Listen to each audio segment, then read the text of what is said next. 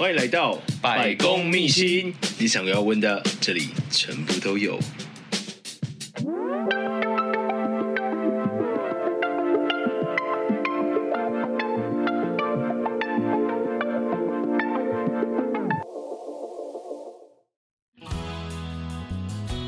好的，很开心。我们上集啊聊了很多有关于呃建筑师玉他的一些工作的相关内容。那现在播放的是《百工秘辛》第十集，由繁华体育平淡天才建筑师玉的下集。其实刚刚听到蛮多是比较正面，应该说。我我我访问的当然也都是在业界也是有一定的累积啦，对对对，然后在虽然说你是成功的案例啊，我这样定义应该不会有问题吧？这个这是个成功的案例，但是不是成功的人，是，是个成功 活下来的案例，成功活下来，对对对 对。有时候那以你这个成功案例，那你在这过程当中遇到你觉得最辛苦、最让你想放弃，你有曾经过有有，有过这样的念头吗？哦，有啊，其实你每次遇到很低的业主的时候，刚 刚那个帮我码掉，就会想说，我为什么要这么累，然后赚这一点钱，然后我心里这么委屈。对，因为啊，你知道你客户你也没办法挑嘛，嗯哼。但有时候会挑，但是有时候他来的时候就很好，就很和善的、啊、一个长辈啊，对不对？但是可能到后面施工结尾的时候。你发现他东雕西雕，东挑西挑，他就是想要最后的钱能够再打折啊，啊，或者是他就不付了。哦，你讲的是已经做完成品之后，然后他开始找毛病、找麻烦。对，然后因为我们一开始都都很好嘛，所以有些东西我甚至还不算你钱，嗯哼，或者是我很便宜帮你做，因为我相信你这个人的人格，所以我就会先把很多优惠先给你。但是没想到到后来，他就会把这些事情视为理所当然的时候，你就会觉得啊，我好像把我的善良。我的善良就是好像去，就是好像浪费掉，然后还被还要被欺负这样子。对，我觉得是对于人性的失望，是会对这个行业就是会觉得有点心冷的状态。哦，这样哎，其实听起来是你在做完的时候，因为我听说有蛮多以设计来讲，最心累的其实是在沟通的过程。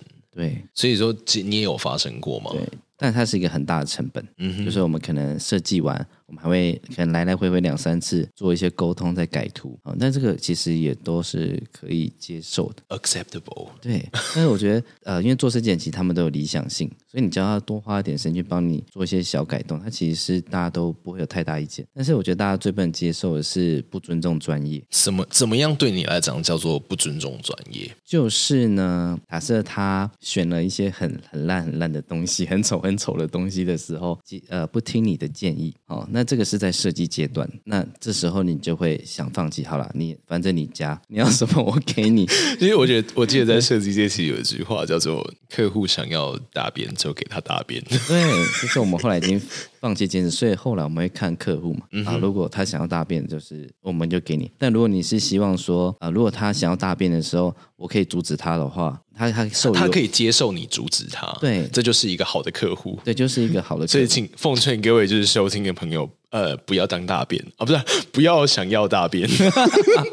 对对对，但是我们有时候很喜欢有客户，他也很有自己的想法，那就是可以让我们两个去呃迸发出很多火花。我们也喜欢做一些有趣跟新的东西。嗯哼，当然，就是如果说他本身客户是有有那样的素养，或者是有那样的对。高度的，所以在然后在施工阶段的话，另外一种不尊重专业是不尊重施工专业人员。什么叫做不尊重施工专业人员？就像他会跟师傅说啊，你这边帮我改一下啦，啊，你们这样这样一下下不就好了？哦，啊你，啊，然后我就有时候会跟他讲说，而且改这个其实是要花很多时间成本的，嗯哼，然后还有很多料的成本，然后他就会说啊，这不是改一下就好吗？不然我自己来。那，那这时候你会让他自己来吗？当然不会啊，他想要把他家给毁了嘛。就像之前有个人说，他就要改一个柜子，改形状这样。嗯、我说哇，这个要把整组卸下来，然后可能你这边材料全部都废掉，你整个柜子要重做。他说啊，这不是拿锯子锯一锯就好了吗？哇 哇！我说哇，木工师傅都不敢这样说，你可以这样说。然后，但你也不肯直接吐槽他嘛。你就说啊，没有啦，这个其实真的很费工，这个没有想象中那么容易，怎么样？他说不，我就可以下午我自己来锯就好啦，怎么样？然后后来就是会啊、呃，你知道所有的师傅他们都有 kimoji 嘛？对啊，对啊，对啊。那师傅听到这个时候会不会赌烂？会啊，哦，超赌烂啊！他们就是开始就不想做了嘛。所以你要去安抚师傅，对啊，你要安抚业主，那时候你会心非常累，因为你夹在中间。对，夹在中间。对，之前就有一个业主，他就是把那个师傅搞到说他们超不爽。都不来做了，那怎么办？那就是还是我要去下跪嘛。我就说 师傅拜托拜托。我以为是你说，那不然那就只好我自己来做。对啊，对啊。然后，但是你也不可能跟业主说，因为你讲话太机车了，所以把师傅用的不开心，他不想来做。你没办法就这样跟他讲啊。对，就是所以让业主把师傅用的很很不开心。你作为中间的这个统包或者设计师。你就要去跪师傅，两边跪了，两边跪。我就那时候，我觉得有一阵子，我觉得心里好委屈哟、哦。就明明就不是我错，为什么我没有地方可以抱怨？但我两边都要都要道歉。因为真的在出社会之后，会发现有很多的场合跟时机会变成，其实自己并没有犯错，对，然后还是必须要道歉，就很多道歉的场合，对。而且像啊，我们这行其实有个风险，是像去年跟前年物价飞涨，对，建材飞涨的时候，起因于就是乌俄战争，对，然后以及说海运的这些什么关系嘛，有时候你报价出去，你是要赔钱，就是假设我今天报给你呃三百万，但其实今天物价飞涨，然后突然变成涨到五百万。涨到三百五十万、四十万、四百万，我还是要做给你啊，因为客户他可能就不会接受。哦，没有，我空就跟你签，就就这个价格，啊。你那时候报的就是这个价格啊。对，所以有时候我是赔钱做给他，但他还会嫌东嫌西的时候，我觉得心里好委屈哦。就是今天我是送你家里面这个东西，宝宝心里苦，但是宝宝不能说。对，想说你自己去外面买，你可能花十五万，那我报给你钱才十二万，然后我还帮你做这样子，还要配钱这样子。哇，那听起来真的是非常。心酸的一个过程，对，比修炼爱情还要心酸。要唱歌了吗？修炼，修炼爱情的心酸，修修理房子的心酸，对，修理房子的心酸，对。哎，所以说，呃，你说你现在其实最主要的经济来源是室内设计，对，嗯，那室内设计跟建筑的最主要差异在哪里？啊、呃，我不用去管结构吗？哦，不用管的东西蛮多的，对。但是做室内的话，你要包含施工的话，你要管的东西也蛮多的。但是做建筑的话，是它的工期一年两年，至少用年当单位，而且它有非常多的跟政府的程序。但室内设计它可能用月，精神疲累感就是不一样。就像相较于那个负荷是非常的，对，相较之下低的。假设建筑好了，我在沟通设计，然后呃，再画施工图，然后再整合各个专业，有消防技师、结构技师，然后可能机电技师，各个专业整合进来，然后你要图面整理啊，然后送给政府审查，然后政府审查之后，你又要来来回回有没有法规上的问题？哇，超多行政的呃，在行政程序上花的时间。嗯哼，然后你你到开始画图到。你可能开始准备，OK，建造拿到，说已经过一年了。哦、uh，huh. 但是室内设计它很快啊。我今天跟你讨论设计，OK，如果我们两个沟通非常顺畅，我可以一个月就把设计做完，下个月我就可以开始工程发包，然后三四个月之后你家就完成了。嗯、uh，huh. 但是如果在建筑画那个，哎。哎，图还画一半而已，对，这就是当中的差别。嗯哼哼，所以是相较之下，室内设计它的工期比较短，看到成果也比较快。哎，那我想问一下，那你最有趣、最好玩的什么样的案子会让你觉得最有趣？哦，其实我很喜欢做啊、呃、展览空间跟商业空间，因为它的创意度就会非常的高。我好喜欢那种给人家一些新的视觉感受。你在商业空间或者是展览空间，它不是那么讲求实用性，它讲求可能是个性。难怪你那时候会被定位为就是创意设计师。对，对，那就是可以让我发展很多创意的地方。嗯哼哼，所以你很享受就是那种创意迸发，然后再做新的跟平常不太一样的东西的那种过程。对，然后还有另外的东西是教育空间，因为教育空间。对，因为我设计过很多幼儿园，然后。图书馆，然后还甚至补习班，什么的补习班啊、呃？做英文的补习班。哦，对，所以我很喜欢用小朋友的的角度来思考事情，就是小朋友会喜欢什么样的空间？这样的一个发想有趣的点在在于说，我们成人很多东西都喜欢讲求实用性嘛。嗯哼，那小朋友的时候，像我之前做那种国小的图书馆共读站，我就会想说，小朋友喜欢窝在什么样的小空间里面，去自己有一个很安全感的地方，然后自己躲起来看书，或躲在里面不被人家发现。是会以舒适性啊，或者是趣味性来做考量。对，因为我我觉得那是实践我小时候的一个梦想。我小时候好喜欢在什么样的空间，但是那是大人无法理解。然后后来我把它做完之后呢，那个空间就很多学校都会回报我说，以前小朋友们是想逃离教室的，现在他们躲进你设计的那个空间里面。对，他们现在是会偷开那个门，偷开那个窗户，躲进去那个教室、那个图书馆那个空间里面的。然后说啊，对，那就是我小时候的梦想。所以不是小朋友觉得学习没有趣。是你没有打造一个有趣的空间给小朋友学习，就引发那个学习动机。对，谁会想要坐在一个木头的桌椅上，然后乖乖坐在那边？我不知道今天来录那个建筑业，还可以就是引延伸到教育业。对，相当有趣，听起来。所以说，其实，在每一个不同 case 里面，其实真的从要去从不一样的一个出发点，然后再重新来看这个世界。是，有时候在实践自己心里面的梦想，跟小时候梦想。就像在设计在补习班的时候，我就想啊，以前我去那种补习班，那种暗暗旧旧的，然后被关在一个空间里面，然后还充满霉味。对，我以前就不爱这个空间，我怎么可能帮人家设计出这样的空间？对，所以我就把它设计的非常明亮通透，然后呃，窗外面看还有一堆植栽，哦，就把它做得好像一个咖啡厅的一个地方。嗯哼，然后用很轻柔的色系，然后。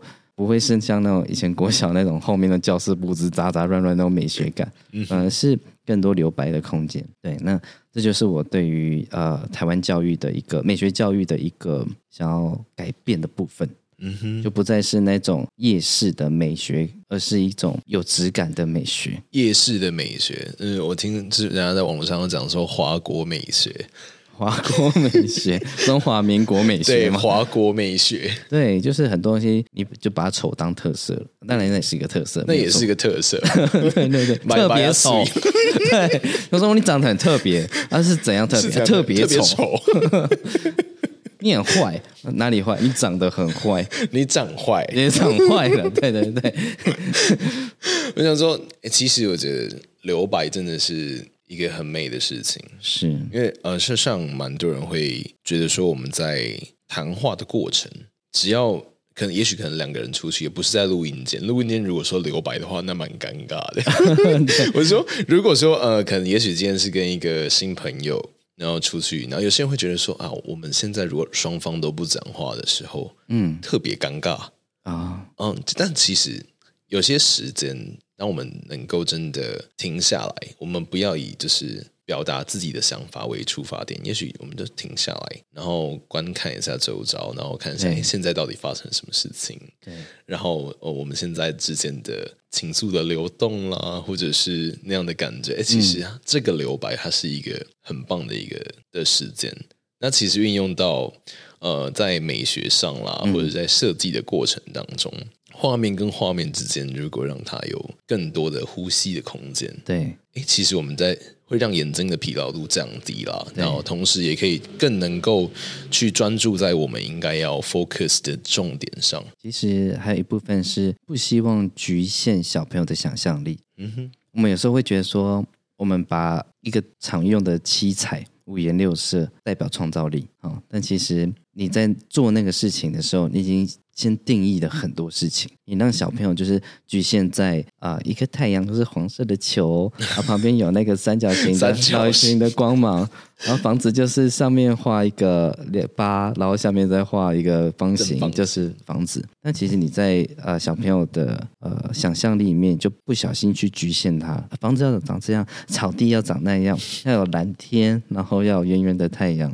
不如我们什么都不要定义，让小朋友是有空间去发挥他的想象力的。嗯哼，日间这这这样录下来，我觉得其实是一个蛮有趣的过程。嗯，对啊。那我想问一下，就是以你建筑业老屁股的一个身份，是 那要给就是。对于建筑这件事情有憧憬的莘莘学子们，或者是有想要呃转行进入就是建筑业的嗯朋友嗯，嗯你有没有什么样的忠告想要给他们？哦，有有两两个极端，两个极端什么意思？呃，就是我觉得那两个极端都会蛮蛮辛苦的。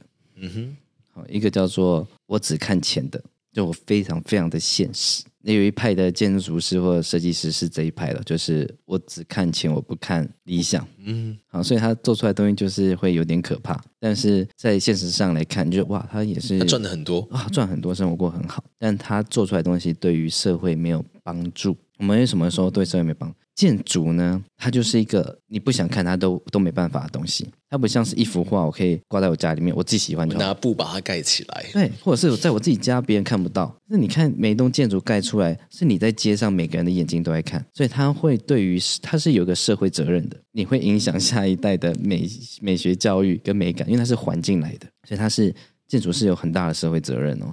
所以，如果你只看钱，然后你没有想说啊、怎么在美学上给下一代更好的环境，或者是我在呃这空间呃有没有些什么样子的理想跟论述，是可以给下一代更多的刺激，那你做出来的东西就会变成是一个非常平凡。然后，如果再难看的话，就是一个垃圾建筑。所以，可以举几个你觉得是垃圾建筑的点吗？哇哦，先不要好了。对，我们呃不开炮，不开炮。对对对，因为这个是建筑，因为它有一个另外哲学思考，就是说在台湾某个时期，就战后时期盖出来的很多房子，嗯哼，其实很多当时的人自由发挥出来的东西，那在品质在美学上呢，就都不是那么的美好嘛。但到二三十年、四四五十年之后来看，它又变成一个特色。而这建筑就是又会因时代人的思考又有一些转变，所以其实真的不一定去定义说什么叫垃圾，是我觉得重点是在发想的过程当中，你有没有去融入你对这一个建筑的情感跟热忱？对，嗯哼，对，即说你想要为这世代带来一些什么样的的转变或改变，或者是你也不需要带来转变改变，但至少设计出一个有品质的建筑，让里面住在里面的安全，然后呢心情舒爽。我补充一个观点，我如果有错，你纠正我。啊！不敢不敢，没有，就是我觉得建筑的过程，因为其实因为建筑一个建筑它本身的历史其实会非常的久，它不是十几二十年它就会换汰换掉的，因为你一栋建筑盖起来可能会历经三五十年甚至更久，对。对啊，那。这样的一个建筑，它就代表了这一个时代在这一个空间里面发生的事情。所以说，如果说你在把这个东西建出来之后，那你又对并没有就是对它负责任，那在后面的人回过头来看的话，你就会觉得说，哎，那一个时代的人们或者那一个时代的建筑物怎么会长这个样子？对，你看一个建筑过三五十年后，它就变成下一代的文化。嗯，对，所以，我我们像台湾人很喜欢去出国旅游，无论去日本，然后欧美，我们要去体验什么？其实就它它的建筑所所形成的一个文化嘛。所以我们看到啊，这街景好美，那一个街怎么形成？两排的建筑形成嘛。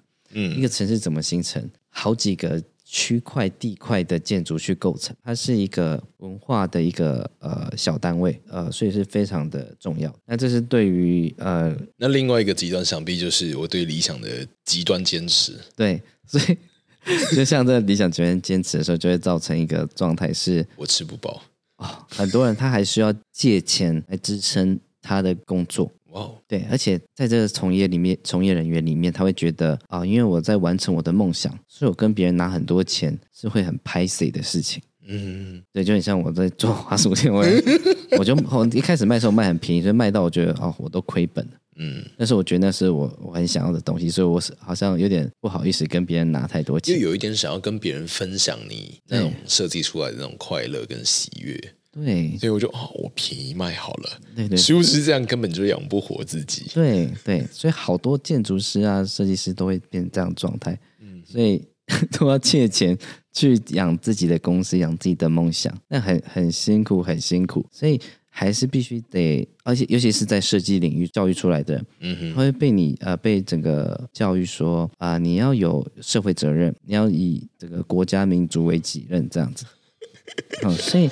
在商业上，你有时候不太敢去谈判，你也不知道怎么谈判，嗯、因为在我们教育里面没有，我们对他们没有这一门课。对，我们学呃环境教育，呃环控，然后呃都市设计、建筑设计，然后在建筑设计里面，每个设计理念都在想说，我这个房子呢，可以给我周遭的邻居、邻里或者是一个城市带来什么样子的好处跟改变？哇，每个每个理念都是在奉献自我。就毕竟谈判这一件事情跟建筑本身是没有关系的，对，只是他不会纳在教育的这一环里面去告诉你说，哎，其实你真的进入业界之后。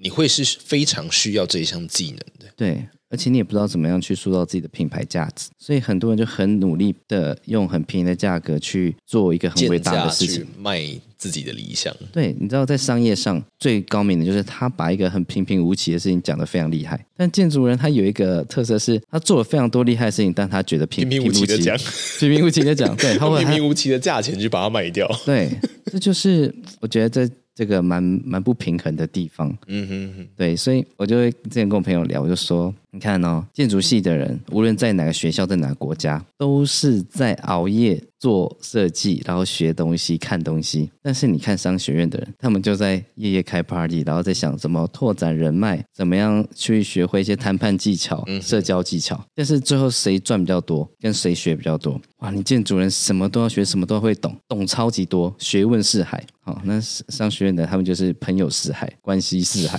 好，最后呢，商学院赚的永远都比建筑人多。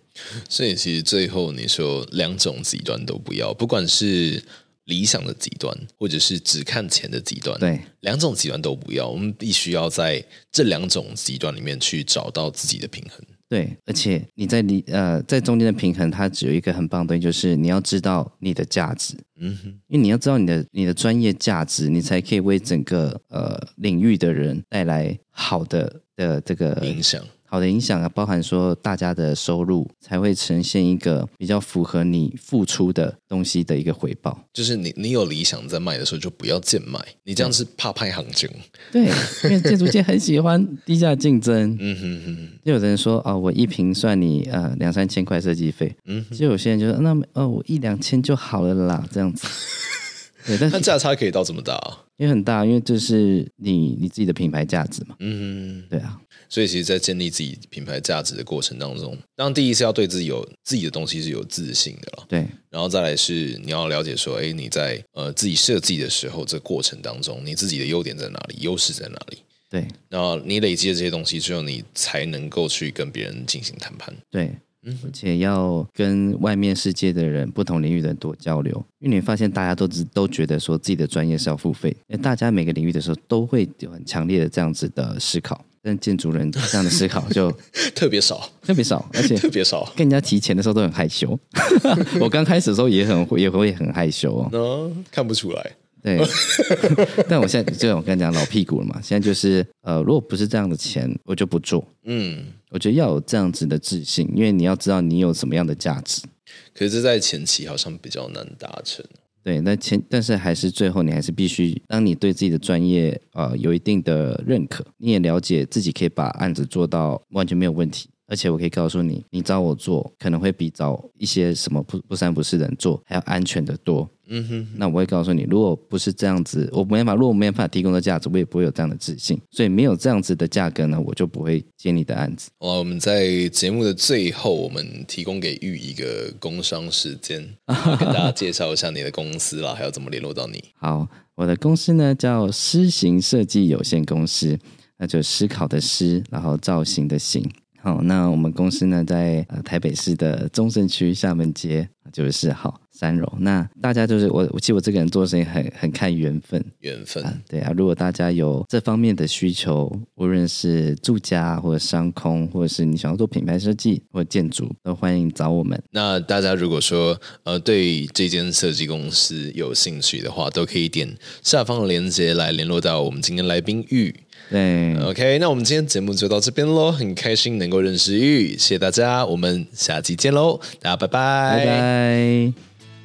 以上就是今天的百公秘辛，如果喜欢我的节目的话，记得订阅，然后分享单集给你的亲朋好友。最后，最后，如果各位有工商需求，或者是你们有推荐朋友想要上这个节目，或者是对我们节目有话想说的，记得到 IG 搜寻失礼先生。咨询我的小盒子，我会很认真的看着每一封来信。大家下期见喽，拜拜。